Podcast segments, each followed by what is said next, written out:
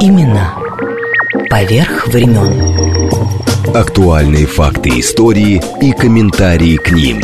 События сегодняшней жизни глазами наших соотечественников с самых разных точек зрения. Подробности происходящего вокруг нас в звуках и голосах участников. Авторская программа Леонида Баребруса Имена, поверх времен. «Узри» радио. Чонкин, Есть, товарищ подполковник. слушай внимательно. Мы сейчас улетим, а ты останешься на посту. Обязанности часового знаешь? Часовое лицо неприкосновенное. Если кто-нибудь приближается к посту, надо спросить. Стой. Кто идет? Стой. Стрелять буду. Никто не может сменить тебя с поста, кроме меня или какого-нибудь генерала. Понял, товарищ подполковник?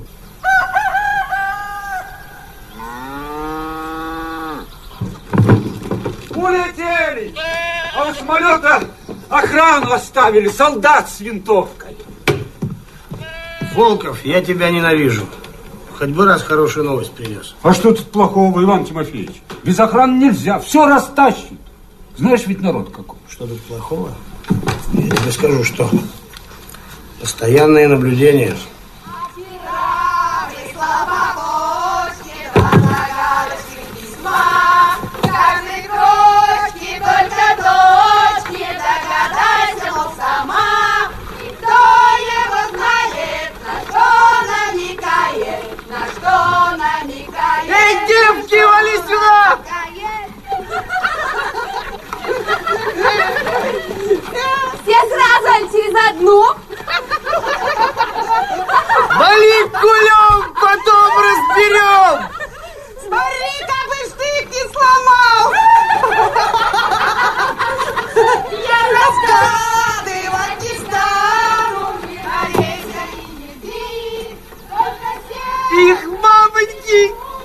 Это звуковой фрагмент из фильма 1997 года чешского режиссера Иржи Менцеля «Жизнь и необычайные приключения солдата Ивана Чункина», снятого по книге писателя Владимира Войновича и при участии кинематографистов пяти стран мира. А предисловие вот. Изгои СССР в очереди на изгнание. На основании статьи 18 Закона СССР от 1 декабря 1978 года о гражданстве СССР за действие, порочащее высокое звание гражданина, лишить гражданства СССР Войновича Владимира Николаевича, 32 года рождения, уроженца города Душанбе, временно проживающего в ФРГ, председатель Президиума Верховного Совета СССР Брежнев, секретарь Георгадзе, Москва, Кремль, 16 июня 81 года. Вы знаете, меня когда-то называли бывшим писателем. Вот, хотя я это, это звание не, при, не принимал, то есть этого эпитета, потому что бывших писателей не бывает. Ну что, когда меня лишили гражданства, я написал э, Брежневу письмо, что я э, его указа не признаю, считаю его не более чем Филькиной грамотой. И оста, я остаюсь гражданином России, независимо от того, что написал Брежнев. Ответ-то был какой-нибудь? Ну, ответа, конечно, не было. А э, что я вернусь, вот вы знаете, я когда из Шереметьево улетал, и там а, мне устроили большой обыск, и стоял таможенник, и милиционер рядом стоял, и я стал на них что-то кричать, и милиционер испугался, спро- спросил, а вы скоро вернете? А, нет, вы надолго уезжаете? Я сказал, нет, я скоро вернусь в 80-м году. Потом я в 89-м году действительно вернулся.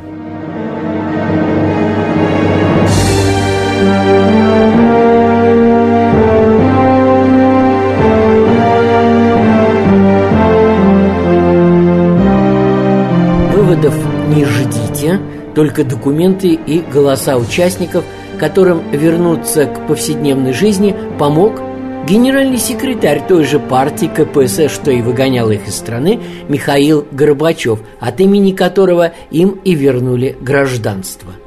Возвратились, конечно же, не все. Одним из первых был писатель Владимир Войнович в 1989 до этого написавший удивительно ироничный пророческий роман «Москва-2042».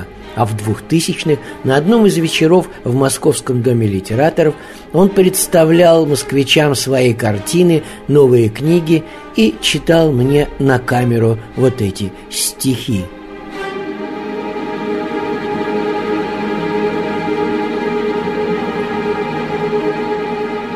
Я вам прочитаю стихотворение, о котором маршал Малиновский в 1962 году сказал, что эти стихи стреляют в спину советской армии. Сейчас мы сделаем второй выстрел. В сельском клубе разгорались танцы, требовал у входа сторож дед, корешки бухгалтерских квитанций с карандашной надписью «Билет».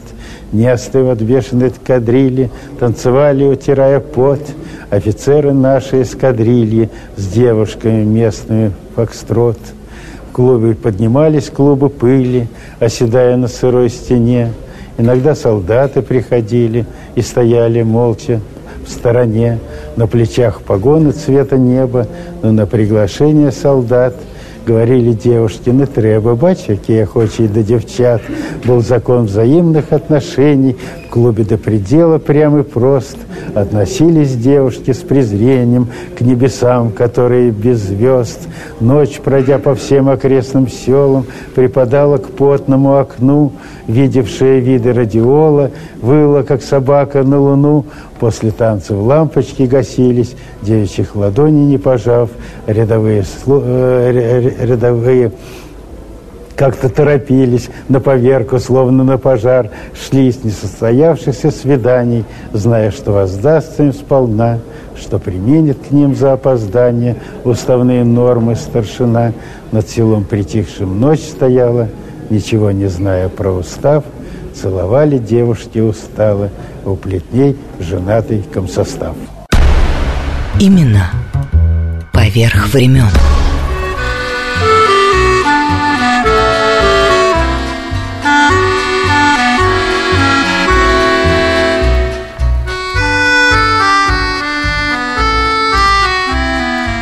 Все годы после лишения гражданства СССР и до возвращения в Москву одна из популярных тогда песен на стихи Войновича «14 минут» звучала без упоминания фамилии автора стихов Владимира Войновича. Мастера не стало в июле 2018 года. Заправлены в планшеты космические карты И штурман уточняет в последний раз маршрут. Давайте-ка, ребята, закурим перед стартом. У нас еще в запасе 14 минут. Я верю, друзья, караваны ракет Помчат нас вперед от звезды до звезды на пыльных тропинках далеких планет Останутся наши следы. На пыльных тропинках далеких планет Останутся наши следы да, все, о ком говорим и вспоминаем сегодня, не какие-то отщепенцы или революционеры, а писатели, ученые, поэты, певцы, художники, скульпторы. Об их судьбах не всех, некоторых и творчестве, которое оказалось ненужным нашей прежней стране, и говорим сейчас. В очередную годовщину Дня памяти жертв политических репрессий, отмечаемого с 1991 года. Киногерою Георгия Жонова сразу в нескольких культовых фильмах прошлых лет про разведчиков и шпионов и теперь помнят многие. Другое дело трагедия его семьи, раздел которой начался в Петербурге сразу после убийства коммунистического лидера города на Неве Сергея Кирова. По этому делу был арестован брат Борис Жонов, который погибнет в лагере ГУЛАГа на Печоре в 43-м. Родители и трех сестер отправят в ссылку в Казахстан. Питере же арестуют и Георгия Жонова, тогда начинающего киноактера. Обо всех этих событиях, ставших фатальными для семьи, и напишет Георгий Степанович в своей книге «Прожитое». Всего же их будет более десяти. Центр трагических арестантских годов в одночасье зачеркнувших и эстрадно-цирковое училище, и сценический институт, и актерские кинороли. Их в начале карьеры было пять – Первую вместе с Ефимом Капеляном он получил в фильме Эдуарда Гансона «Ошибка героя». Был еще Чапаев, ординарец Фурманова и другие. Шесть лет до второго ареста Жонов получил за шпионаж. Припомнили отказ вместе с семьей ехать в ссылку и знакомство во время съемок фильма «Комсомольск» 1938 года с американским бизнесменом. Дальше передышка на свободе с 1947 по 1949, а затем снова арест, тюрьма и ссылка в Норильск. Когда кончились тюремные скитания и бывшего зэка Жонова реабилитировали, Георгию Степановичу было 38 лет и киножизнь с чистого листа. Это случилось на 23-м году жизни, когда судьбе угодно было ткнуть меня носом в ту самую, что не на есть изнанку жизни, приоткрыть жизнь как она видна с черного хода, из людской, откуда советская действительность виделась в своем настоящем истинном свете, без парадной показухи, без лжи и демагогии, непременных спутников любой диктатуры. Сейчас вот резонанс от этой книги просто поразительный. Я бываю их тут сотню писем, запомнившихся мне, потому что почти в каждом письме судьба человеческая, или семьи судьба, или же ну, просто солидарность. Спасибо, мы тоже сидели, и мы это прекрасно знаем, и все, или у нас там отец погиб, у нас там сын, брат, там и так далее, и так далее, и не вернулись. Кстати говоря, очень многие пишущие обращаются ко мне там, как к отцу. Вы напоминаете отца. Мой отец вот пропал где-то когда-то там в разгул этой всей компании, когда людей сажали, а фамилия уже уходит на второй, на третий план. Мне еще удивительно, что я как выставочная собака породистая, обвешен орденами и медалями. Казалось бы, я пария, я, так сказать, был отвергнутым человеком, выброшенным из общества – Однако ко мне и вообще люди, и о, сильные мира сего, имущие власть относятся с симпатией.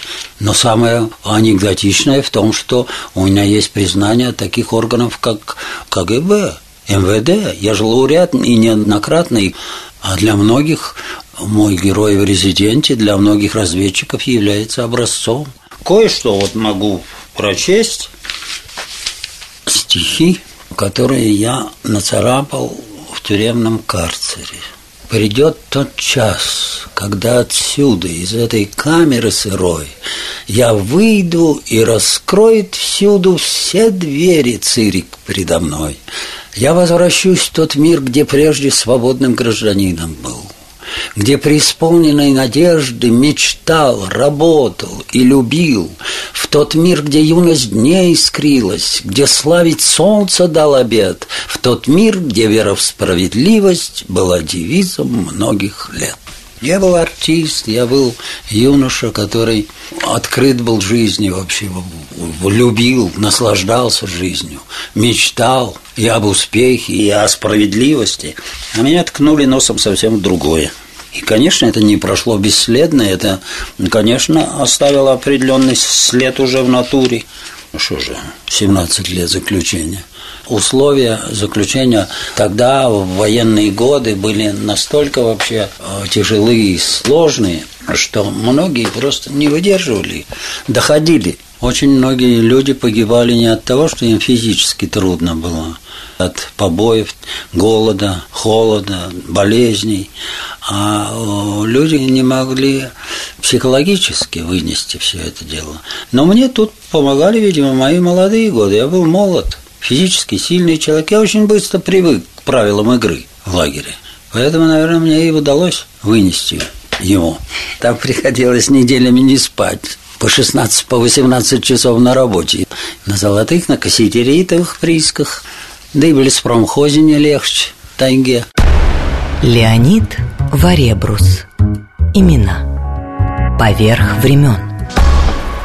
О днях заключения напишет и сестра Марины Цветаевой Анастасия, автор нескольких книг, главной из которых считаются «Воспоминания». Но о тюремном романе, на который потратила жизнь, не сказать именно сегодня нельзя, а подробности у внучки Ольги Трухачевой, не в Америке, где живет, в Москве, в Борисоглебском переулке, в Цветаевском музее, у памятника другой бабушки, поэтессе Марине Цветаевой.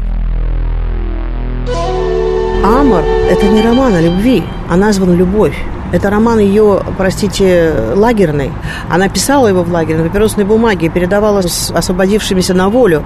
Его просто выкурили, потому что он был на папиросной бумаге карандашом. И, кстати, по-моему, в Александрове как раз сейчас части этого, вот то, что осталось, по-моему, в Александрове. И бабушка восстанавливала, 50 лет она к нему не прикасалась, она восстанавливала его по памяти, она восстановила. И когда я прочла, я сейчас вот локоток не укусишь, мама наша, моя мама, Нина Андреевна Трухачева, она читала от корки до корки все бабушкины книги, и она ей говорила свои впечатления. Мы почти никогда. И бабушка всегда спрашивала, Оля, ну ты читала?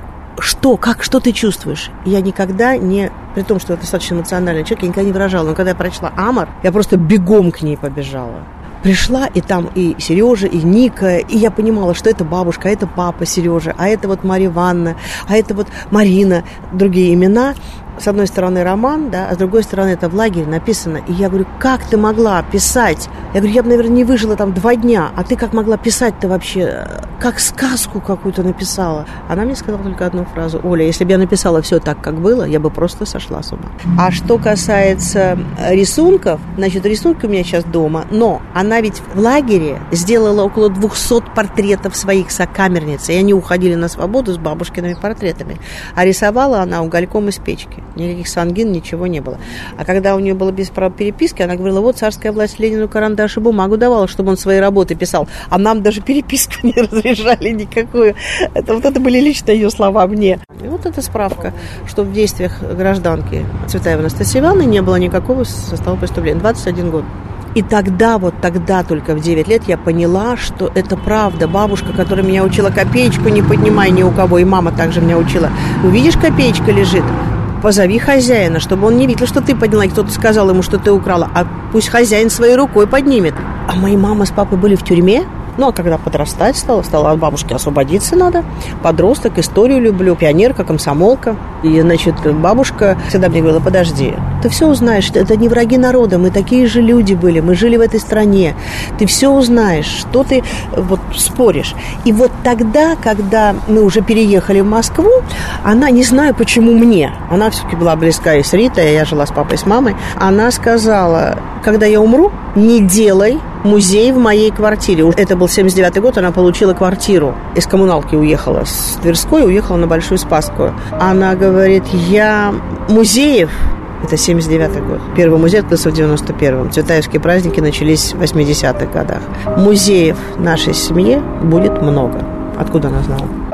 Длинным был этот список кто на каторге, как академик Дмитрий Илихачев, кто окажется в лагере, как актер Георгий Жонов, или Сергей Королев, будущий генеральный конструктор космической техники, а лауреат Нобеля писатель Александр Солженицын после тюрем и лагерей, высланный за пределы Советского Союза. А кого отправят в ссылку, как поэта Иосифа Бродского или физика Андрея Сахарова – Кого-то поставят к стенке или просто убьют, как режиссера Всеволода Мирхольда. Кто-то в заключении умрет сам. Вспомним поэта Осипа Мандельштама или писателя Данила Хармса, дважды арестованного в городе на Неве в 1931 за участие в антисоветской группе писателей и в августе 41 за распространение клеветнических и упаднических настроений – как писал Леонид Пантелеев, Хармса увезли полуодетым в одних тапочках на босу ногу. Писателя не стало 2 февраля 1942 года, реабилитирован 25 июля 1960 года. Кому-то повезет больше, его просто вышлют, лишив советского гражданства, или еще в СССР лишат фамилии канцелярии театра на всеобщее обозрение висела выписка из приказа, что народная артистка СССР Вишневская направляется Министерством культуры в творческую командировку за границу сроком на два года. Но после премьеры «Игрока», оперы, никогда не шедшей в России, из-за моего имени ни одна газета не напечатала рецензии, включая написанную Шостаковичем для «Правды». Лишь спустя полгода, когда ввели в спектакль новую исполнительницу, а я давно была за границей, появились критические статьи на этот блестящий спектакль. За те два месяца, что я оставалась в Москве, мне много раз приходилось слышать по радио мой голос в передачах из Большого театра, записанных на пленку, но никогда не упоминали среди исполнителей мое имя. Меня эти укусы уже совершенно не тревожили. Я только отсчитывала дни, когда, наконец, покину так любимую когда-то мою землю и мой народ. Это из книги Вишневской «Галина», впервые напечатанной в 1984 в Америке на английском языке. В России книга появится только в 1991 как раз в канун первой годовщины новой в те годы календарной даты Дня памяти жертв политических репрессий. Слово «память» предполагает, что речь о событиях, оставшихся в прошлом. А в настоящем тот же центр Вишневской после Вишневской, ее театр, ее роли, Впрочем, ее прошлое всегда рядом. Медаль за оборону Ленинграда. Я получила ее, когда мне было 16 лет, еще не было. Самое дорогое, что у меня есть из всех моих наград. У меня их достаточно. Я служила в МПВО. Я этому городу обязана всем. Ну, прежде всего, своим рождением. Я родилась там. Когда я поступила в Большой театр, мне было 25 лет. Я уехала тогда из Ленинграда. Я прожила блокаду. Меня, в общем, город и вырастил, и воспитал.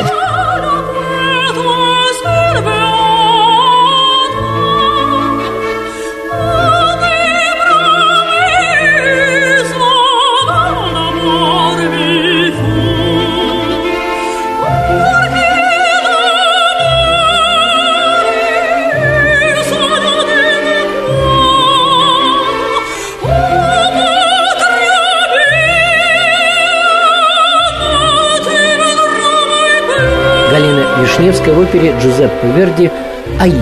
Дирижер Александр Мелик-Пашаев. Да, да, это оркестр Большого театра и с таким великим режиссером Бакровским Борисом Александровичем. Но я работала с ним с своего отъезда из России, а Саша Амельевич 12 лет я работала с ним, потом он умер в 63 году. Учитывая, что Ростропович и Вишневская систематически совершают действия, наносящие ущерб престижу Союза СССР и несовместимые с принадлежностью к советскому гражданству, Президиум Верховного Совета СССР постановил законом о гражданстве Союза Советских Социалистических Республик за действия, порочащие звание гражданина СССР, лишить гражданства СССР Ростроповича и Вишневскую. Галина «История жизни». Париж, 1985 год. Народная артистка России Антонина Кузнецова. Мы со Славой идем в ЗАГС. Мы впервые вышли на улицу вместе. Помещался ЗАГС на Пушкинской улице против э, комиссионного магазина во дворе в правом углу. Не знаю, как теперь, но в том виде он неприкосновенно оставался до самого нашего отъезда в 74 году. Входим в комнату. За письменным столом сидит дородная тетка, как в рассказе Бабеля. Слева фикус, справа кактус, а посередке розочка. Конечно, на стене портреты Ленина и Сталина. ЗАГС этот принадлежит тому же району, что и Большой театр. И к артистам его отношения особые. «А, Галина Павловна, какая радость! Вас здесь видеть! Слушала вас в Большом театре, я просто вас обожаю! Замуж выходите?» Хотите?» «Да, замуж».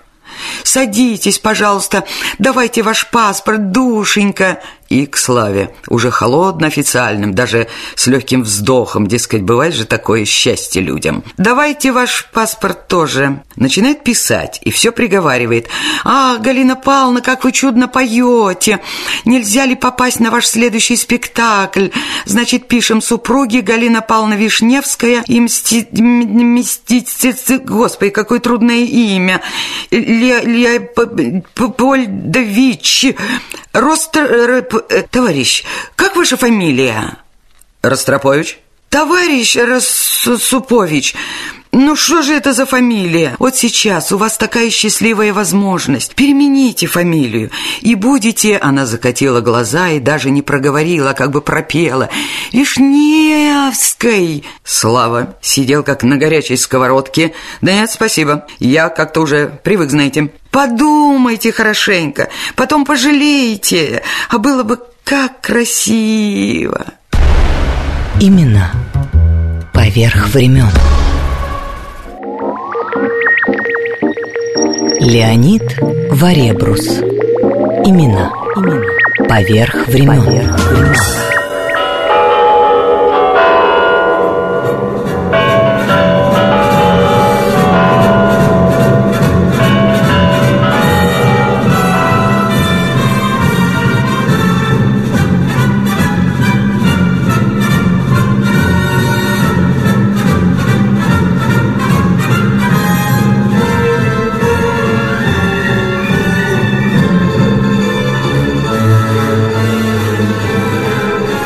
Этот концерт в Москве состоялся после 16-летнего изгнания Мстислава Ростроповича из России. Маэстро дирижирует Вашингтонским национальным симфоническим оркестром в Большом зале Московской консерватории 1990 год.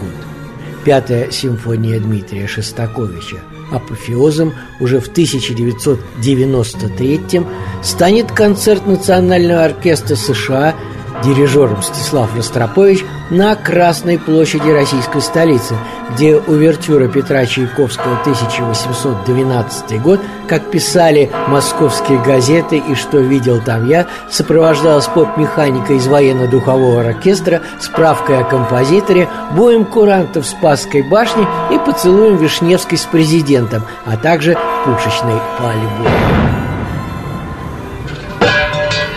триумфальное возвращение.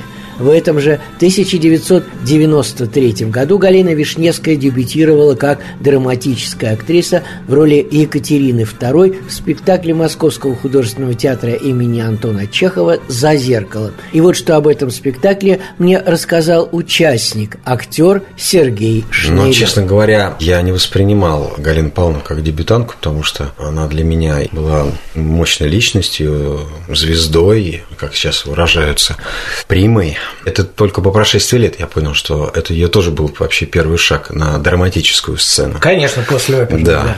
Вот. И поскольку я только что закончил школу студию МХАТ, и меня пригласили сразу на эту роль, Вячеслав Долгачев, режиссер спектакля «За зеркалом». Ну да, это пьеса «Императрица», чтобы понятно было, да, спектакль да, «За зеркалом». «За зеркалом». Вот первая наша встреча с Галиной Павловной проходила в комнате правления. Круглый стол, за которым садятся артисты и читают пьесу. Собрались вокруг этого стола и стали читать. Но ни я, ни Татьяна Евгеньевна Лаврова не ожидали, что Галина Павловна будет роль знать наизусть сложнее непрофессионалу драматическому удержать вот это вот первое ощущение, вот это вот свежесть, когда еще нет никаких штампов, когда еще вот первое прочтение роли. Но вот Галина Павловна просто нас этим поразила. Вы молодой актер, который только что закончил, скажем так, школу, ну, понятно, что МХАТовскую. А она уже состоявшаяся актриса, певица, я имею в виду, у которой большой театр за спиной, и там, ну, я не знаю, гастроли по всему миру. Вы знаете, а поэтому вот она, мне кажется, и общалась как императрица. То есть всегда соблюдая некую дистанцию. И эта дистанция не просто дистанция, а немножко дистанция свысока. Но я не знаю, специально она так делала или нет, но это было очень органично. Но когда мы сели уже в репетиционный зал со второй встречи, во-первых, она принесла на вторую встречу шесть бутылок вина – и сказала, что первая репетиция, если можно, мы будем так репетировать. Это классно, просто вот. неожиданно. Непринужденно. Ну, я, у меня все впервой, поскольку я студент, но мы несказанно обрадовались что она решила эту дистанцию убрать именно во время репетиции, чтобы мы подружились чтобы мы были вместе. В спектакле три человека заняты. Ну, во-первых, она раньше всех приходила на репетицию она практически всегда была готова. Не было ни одного конфликта, даже не то что конфликта, намека. И это поначалу даже пугало, потому что казалось, что ну скоро будет буря. Все наслышаны о характере, да, и так далее, и так далее, и так далее. Не было вообще никакой бури ни разу. Вообще за все время. А вот, э, вот. кончились репетиции. Вот первый э, дебютный, скажем так, спектакль. Я как тоже, как студент, первое время приходил на спектакль за два часа. Но я никак не ожидал, что я там уже не встречу Галину Павловну Вишневскую в костюме на сцене за закрытым занавесом и даже за декорацией, распевающейся. Она понимала, что она не драматическая актриса, и поэтому пользовалась тем, что она уже умела, да, тем, что в ее багаже. Она распевалась. Хотя в этом спектакле она не пела. И Вячеслав Долгачев уговаривал ее. Она на отрез с самого начала отказалась петь в спектакле. Но потом он все-таки уговорил просто пропеть а как бы колыбельную. И Галина Павловна великодушно согласилась, но не с первого раза. Далеко не с первого раза. Именно поверх времен.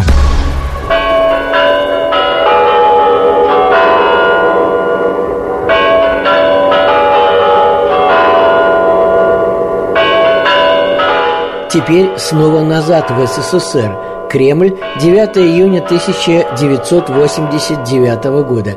Первый съезд народных депутатов СССР. Андрей Сахаров. Я выступал против введения советских войск в Афганистане и за это был сослан в Горький. Именно это послужило главной причиной. И я горжусь этим. Я горжусь этой ссылкой в Горький, как наградой, которую я получил. Вот пока все, что я, сказ... э, что я хотел сказать. Я не приношу извинений перед советской армией. Я ее не оскорблял. Я не советскую армию оскорблял, не советского солдата. А я оскорблял, но я а тех, кто э, дал этот преступный приказ послать советские войска в Афганистан.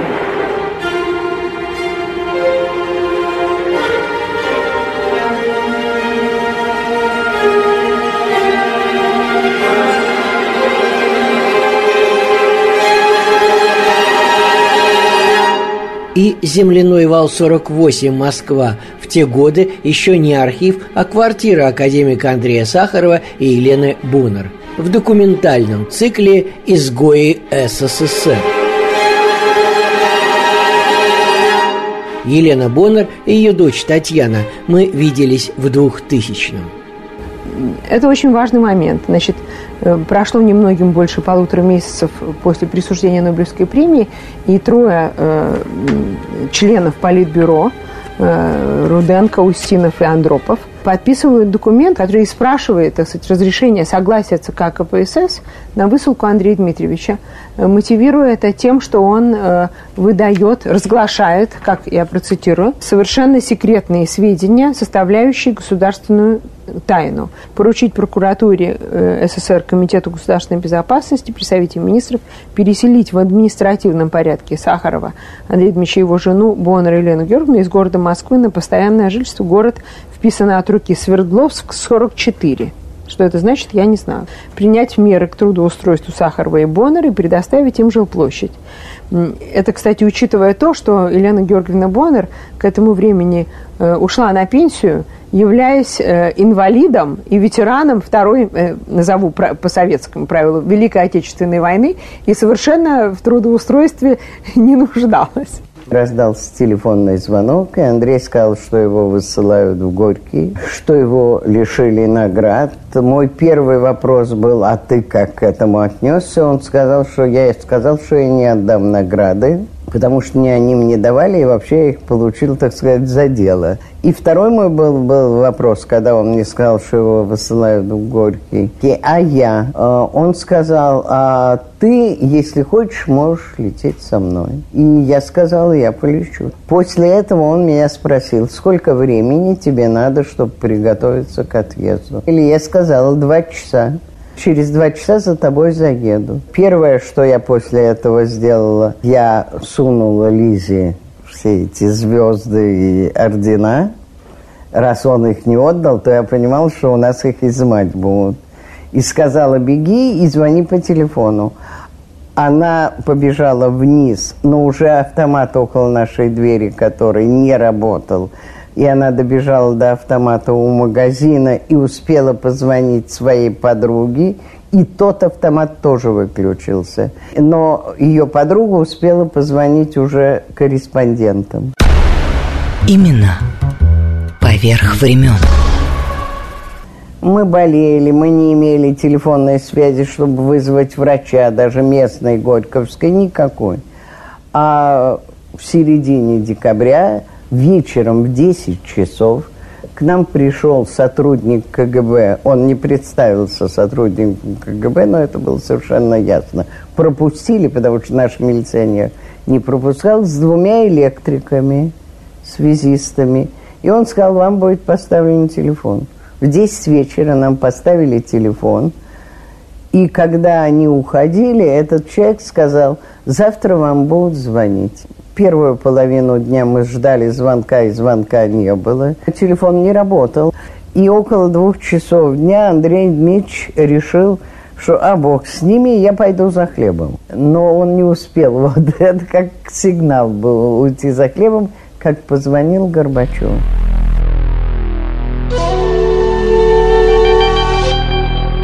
Из ссылки академик Сахаров и его жена вернутся в 1986 А потом Михаил Горбачев попросит вернуться уже в страну других диссидентов. Да вот еще самые известные изгнанники и сидельцы – про музыканта Мстислава Ростроповича и певицу Галину Вишневскую говорили, а были и писатель Владимир Максимов, автор пронзительной книги «Бабий Яр» Анатолий Кузнецов или Виктор Некрасов, книга которого в окопах Сталинграда появилась в Лондоне в 88-м – тот же Владимир Аксенов, режиссер Юрий Любимов, скульптор Эрнст Неизвестный. Кстати, созданный им гигантский монумент памяти жертв политических репрессий высится сегодня на окраине Магадана и производит впечатление с упоминанием всех окрестных лагерей. Мир стремительно обновляется, и, э, так сказать, эти кряжестые люди уходят со сцены – вы думаете, интеллигенция, что это такие изнеженные, э, высоколобые. Вот я говорю, есть озеро, в котором такой соляной раствор, что э, носорог, если опустит копыта, соляной раствор его разъест. А там живут маленькие нежные бактерии. И они живут. Вот это есть интеллект. Но, но я не собираюсь уставлять Россию своими монументами, там, конкурировать с людьми, которые этим занимаются, с другими скульпторами. Просто я прекрасно понимаю, мне все-таки 75 лет, и у меня нет ни желания, ни сил, и денег у меня нет. Для этого нужны огромные деньги. Что у меня совершенно нет желания делать карьеру или с кем-либо соперничать или соревноваться на этой земле. До Магаданского лагеря, куда был отправлен Сергей Павлович Королев, мы со съемочной группой когда-то доехали. А о самом Сергее Павловиче и его странствиях по Колыме я говорил уже в Москве с его дочерью, доктором медицинских наук Натальей Королевой и автором подаренного мне трехтомника «Отец» в квартире, ставшей почти музеем. Я прошла по всем местам жизни и работы моего отца, абсолютно по всем, включая действительно Колыму, золотоносный этот прииск Мальдяк, на котором он вместе с уголовниками добывал золото в 1939 году. Когда я была на Колыме, там встречалась с врачом этого лагеря, которая фактически, ну, в какой-то степени даже спасла моего отца, когда он болел цингой, когда он попал в эту ее медсанчасть. Это Репьева Татьяна Дмитриевна, она очень удивлялась, почему вот я такие подробности спрашиваю, в чем были одеты заключенные, что им давали есть, где стояли палатки. Мне хотелось все, все вот прочувствовать, как будто вот я была рядом, и я шла вместе с ним. Ну, я вот просто как раз смотрю документы, вы пока рассказываете, что угу. вот октябрь на Колыме критический месяц для Сергея Павловича, серьезно болен, реально был на краю гибели. Ну, вы знаете, вот Сергей Павлович как раз в тот момент, когда вот он был на Колыме, и когда он болел цингой, был в очень плохом состоянии, и кроме того, получилось так, что конфликт возник с бригадиром, а бригадиры были из уголовников, потому что бригадир там ударил старика, который не мог вести тачку, и отец тогда бросился на этого бригадира и ударил его. И тогда этот бригадир лишал его пайки и посылал на самые тяжелые работы. И в конечном счете он слег. И был такой эпизод, просто вот действительно бывает в жизни случай, который может сыграть очень большую роль. В это время в этом лагере появился Усачев. Михаил Александрович Усачев был директором завода до войны, на котором был построен самолет, на котором разбился Чкалов. Его, естественно, сразу арестовали. И он был в каком-то другом лагере. И как раз вот в это время его доставили в лагерь Мальдяк. Он был очень крепкий и сильный физически. Он был мастер спорта по боксу. И он э, решил навести в этом лагере порядок. И он вызвал этого старосту из уголовников и сказал, показывай мне свое хозяйство. И они пошли. Когда они вошли в эту палатку, то там на нарах под грудой тряпья лежал человек. И Усачев спросил, а это кто это? А тот сказал, да это король из ваших, но он уже, видимо, не встанет. И Усачев рассказывал, что он подошел туда к этим нарам, поднял эту груду тряпья и увидел там Сергея Павловича. И он говорил, что его просто вот как будто и пронзило током. Он не мог понять, как могло это случиться, как этот человек, которого он знал до войны, вот по работе, как могло случиться, что он попал в такое ужасное состояние. Он тут же поговорил на таком языке, который понимают уголовники, с этим старостой, потребовал отвезти, значит, моего отца в эту медчасть, там была как раз врач, это Репьева Татьяна Дмитриевна. Затем он организовал усиленное питание среди уголовников для моего отца. И таким образом он сыграл очень важную роль в том, что отец поправился, потому что так не исключено, что, может быть, он и погиб бы там. Ведь цинга, бороться с ней было очень трудно, не было никаких витаминов. И тогда десна натирали сырой картошкой, затем еловые шишки, там всякие кедровые шишки, ели, буквально ели, сделали отвар из иголок, и таким образом они как бы лечили эту цингу, и в конечном счете он поправился. Но надо сказать, что отец никогда не забывал о людях, которые ему когда-либо помогли. Потом, когда уже был главным конструктором, он нашел этого Усачева, и он взял его к себе на предприятие и сказал своему заместителю, что бы ни делал этот человек, а он немножко любил выпить, ты его пальцем не тронешь, без моего ведома. Именно поверх времен. Кедр, я заря один. Кедр, я заря один. Как слышите меня, мне нужно вам передать. Заря один, я кедр. Вас слышно. Юрий Алексеевич, значит, я хочу вам просто напомнить, что после минутной готовности пройдет минуток шесть, прежде чем начнется полет. Так что вы не волнуйтесь. Прием. Его никто не называл по имени, он всегда был главный конструктор. Статьи в газетах подписывал как профессор К. Сергеев. Страна и весь мир узнали его имя только после смерти, когда был опубликован некролог.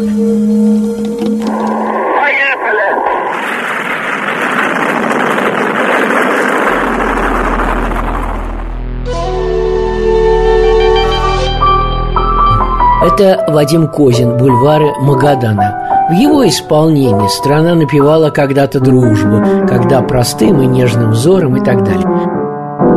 Вы слышали, конечно, и в Монтана Парижские бульвары гимн любви А я влюблен в бульвары Магадана И, может быть, сильней, чем он свои В далекую окраину России В медвежий край – где царствует тайга, где жег мороз, снегами заносила и насмерть леденила нас пурга. Но город новый на краю России Вставал и рос наперекор всему И вот стоит он светлый и красивый И в память строивших я кланяюсь ему. Непременный участник фронтовых бригад и знаменитый тенор, записавший более 50 пластинок, однажды совсем исчез из эфиров. Как он потом рассказывал сам, поводом стал словесный конфликт с Берией, упрекнувшим э, тенора в том, что в его репертуаре отсутствуют песни о Сталине. В мае 44-го певец был арестован. Одно из обвинений – участие в контрреволюционной агитации в военное время. Получил 8 лет Колымы – все эти годы работая в Магаданском музыкальном драматическом театре. Повторно осужден в 1959 Именно поверх времен. Реквиум Анны Ахматовой Место предисловия страшные годы Ежовщины я провела 17 месяцев в тюремных очередях в Ленинграде. Как-то раз кто-то опознал меня. Тогда стоящая за мной женщина с голубыми губами, которая, конечно, никогда не слыхала моего имени, очнулась от свойственного нам всем оцепенения и спросила меня на ухо. Там все говорили шепотом. А это вы можете описать? И я сказала, могу.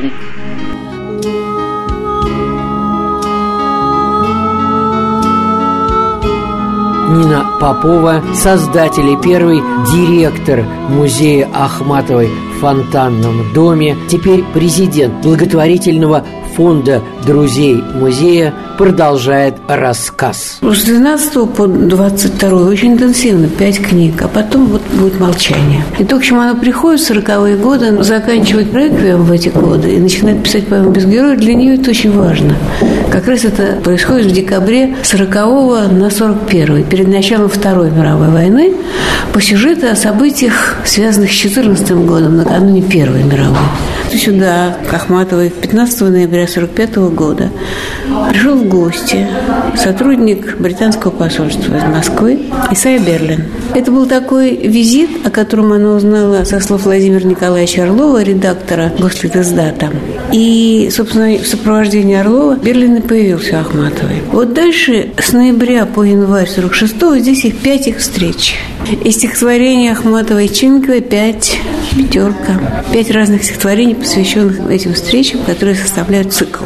И для нее было важно, что она видела человека вот с таким же чувством поэзии. Он родился в Риге, прекрасно говорил по-русски, читал по-русски. Потом его назовут уже в 60-е годы историком идей 20 века. Вот он, с пониманием человека, которому очень трудно пережить эти катаклизмы 20 века, эту мясорубку, войны, лагерей. Вот они вдруг соединились на эти несколько вечеров для бесед, которые для Ахматовой закончились тем, что Сталин потом сказал фразу «говорят на наша монахиня принимает английских шпионов, потому что встреча не была санкционирована государством.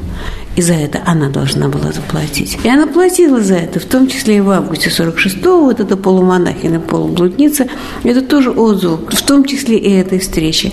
Ударили по журналу «Звезда» «Ленинград», ударили по Ахматовой, Зощенко еще некоторым людям. Она не знала этого. Она не знала, что эта встреча еще аукнется в 49-м, когда арестуют Леву в последний раз, когда Леву будут спрашивать на допросах о матери, которая была шпионкой в пользу Британии в пользу английской разведки. Вот тогда только совсем будет за Берлина. А если это было своего рода предчувствие. Ее лишили карточек, запретили печататься. И в саду на скамеечке, вот эта скамеечка, кстати, работает около, Слава около вас, сидел работник МГБ.